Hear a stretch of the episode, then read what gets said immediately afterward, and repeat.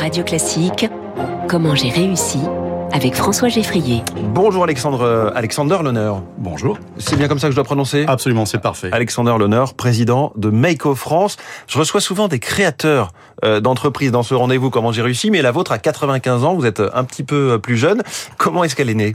Alors cette entreprise est née bah, de l'idée d'une start-up il y a 95 ans, de gens qui se sont posé la question euh, en plein développement des années folles, comment on va laver toute cette vaisselle, tous ces contenants d'une société qui émergeait de loisirs, de restauration, de sortie. Et de là est venue l'idée de ce qui s'est passé dans le monde du ménager, de, rentrer vers le lavage professionnel dans tout ce qui est euh, hôtellerie, restauration, euh, collectivité. Donc à quoi ressemblent vos machines? C'est effectivement de l'électroménager euh, pour des cuisines essentiellement? C'est des tunnels de lavage Alors vous avez deux types de produits. Vous avez ce qui va être derrière le comptoir en 60 cm de large qu'on voit pas en général. Hein. C'est un monde caché qui se passe dans les buanderies, dans l'arrière-cuisine.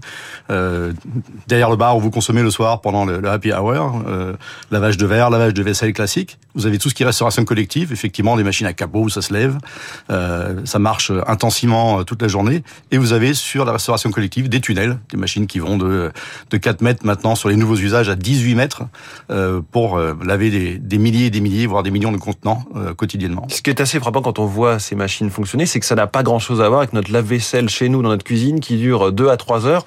Euh, dans votre type d'industrie, ça s'est fait en 30 secondes. Ah, alors, peut-être une minute. Presque 30 secondes, puisque vous avez des cycles normés, heureusement, pour l'hygiène. Hein. Vous voulez manger dans quelque chose qui est bactériologiquement sain.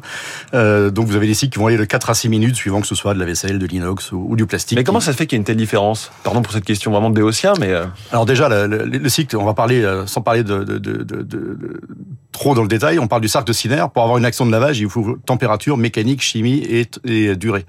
Donc, à partir du moment où la machine est toujours prête, toujours en fonctionnement parce que le bain de lavage est chaud, euh, vous allez avoir une machine qui va être directement opérationnelle avec là aussi des pompes industrielles, des bras de lavage industriels. Donc, la vitesse n'a strictement rien à voir avec un cycle économique chez vous à la maison. Alors, le secteur euh, et vous-même, j'imagine, est en pleine transformation euh, du fait de, de cette obligation pour la restauration rapide d'utiliser désormais des contenants réutilisables et donc lavés a priori pour les clients qui consomment sur place. Absolument. Donc, vous avez reçu récemment Change Now. C'est vrai que la France, on oublie de souligner souvent la pointe maintenant au niveau mondial avec la loi AGEC particulièrement. Donc tout site qui euh, a plus de 20 convives sur place a obligation depuis le 1er janvier euh, de ne plus faire de jetables.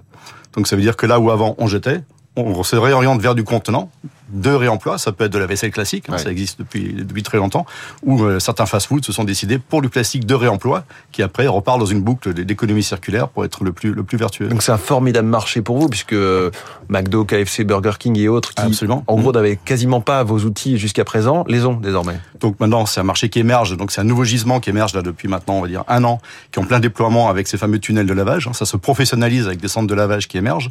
Mais il faut bien voir que par ailleurs le marché conventionnel de la restauration collective. Imaginez les tours de la Défense à quelques centaines de mètres d'ici. Euh, certains jours, vous aviez 1500 convives pour un restaurant d'entreprise. Le lundi, le vendredi, il n'y a plus grand monde. En revanche, nous sommes tous des humains, nous continuons à consommer la prestation et chaque prestation va générer du lavage. Et alors, comment est-ce que vous vous en remettez en quelque sorte de ce, ce Covid, cette, euh, ce télétravail? Bah, Très bien, un, parce que bah, les Français adorent consommer. Hein. On a tous vu les, les reportages sur euh, lors de l'apéritif, la sortie, c'est un moment qui s'intensifie, on consomme mieux, on consomme plus, on reste plus longtemps au restaurant. Euh, ça, c'est un point loisir dans la culture française qui reste. Mais sur la restauration collective, alors qui, qui souffre encore aujourd'hui, hein, Elior, Sodexo. alors, ce sont les modèles qui se réinventent. Regardez, si vous regardez Sodexo, Elior, ou même quand c'est pas concédé, vous avez des restaurants qui avant faisaient des plats emportés dans le restaurant. Maintenant, il leur, pardon, sur site, pardon. Maintenant, il faut qu'ils proposent des solutions mixtes où les gens qui viennent, euh, s'il y a 200 convives là où normalement il y en a qu'un 100, euh, tout à coup c'est la restauration livrable. Cette restauration livrable, de plus en plus, va aller aussi vers du bocal, vers du contenant de réemploi. Donc à partir du moment où on consomme, comme je vous disais, mmh. ça génère du contenant dès que la France décide d'arrêter, ou l'Europe, avec les discussions en cours sur les lois plastiques, décide d'arrêter le plastique, forcément, vous allez sur du lavage. Donc, il y a des systèmes de vases communicants, mais qui vont plus vers une professionnalisation du lavage que vers du ad hoc ou du ponctuel. Vous avez forcément un bel avenir devant vous. Absolument. Euh, quand même, quand on pense lavage, on pense eau et on pense chaleur, donc énergie. Comment vous faites face aux défis qui se posent en termes de, sécheresse et d'économie d'énergie? Alors moi, je suis, je suis, plutôt heureux parce qu'en général, quand vous regardez le marché tel qu'il était chez nous traditionnellement, euh, les gens parlaient beaucoup euh, capex, budget d'investissement, que ce soit en public ou, ou en privé. Et après, plus personne regardait les valeurs de consommation. Euh, quand vous êtes le mieux disant, ce qui est le cas de notre marque sur ce sujet-là, forcément, le, la technologie, l'innovation va au service de moins de consommation d'eau. Donc vous nous dites que vous, vous investissez pour avoir des machines qui consomment peu d'eau. Absolument. Hmm. Et qui font, le, évidemment, c'est la, question, le même résultat de lavage. Il n'y a pas de traces sur le verre. Donc il, vous faut, il vous faut forcément le moins d'eau possible. Comment c'est possible? Par exemple, vous prenez l'eau de rinçage, qui est une eau propre, vous la réinjectez en amont du circuit de la machine pour faire la première phase de pré-rinçage. Hmm. Comme ça, vous n'avez pas à chaque fois de l'eau propre dans le L'eau est filtrée, refiltrée. Même chose pour les flux énergétiques.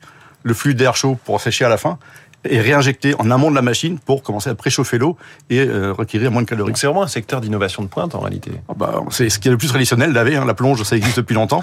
Euh, maintenant, c'est quelque chose qui est très trivial. Ce, ce, changement des usages, la valeur d'usage, pour nous, remet un peu le, je dirais, ce, ce, ce métier qui est dans les arrières-cuisines, la plonge, c'est pas très noble. Hein, c'est non, mais c'est très concret. Là, ce que vous dites depuis 5-6 minutes, ça parle à tout le monde. Bon. Et, et, il faut pas oublier qu'on parle de ressources, un facteur humain. Euh, la restauration, 200 000 salariés qui manquent. Il faut aussi se poser la question quels outils de travail on leur donne euh, quelle ergonomie, euh, ouais. quel confort de travail. Merci beaucoup, Alexander Lohner. Donc 400 millions d'euros de chiffre d'affaires, dont 32 millions d'euros en France et 2700 collaborateurs au total pour Meiko. Merci beaucoup d'être venu Merci beaucoup. ce matin en direct dans Comment j'ai réussi. 6h43. On retrouve la, revue, la revue de presse internationale dans quelques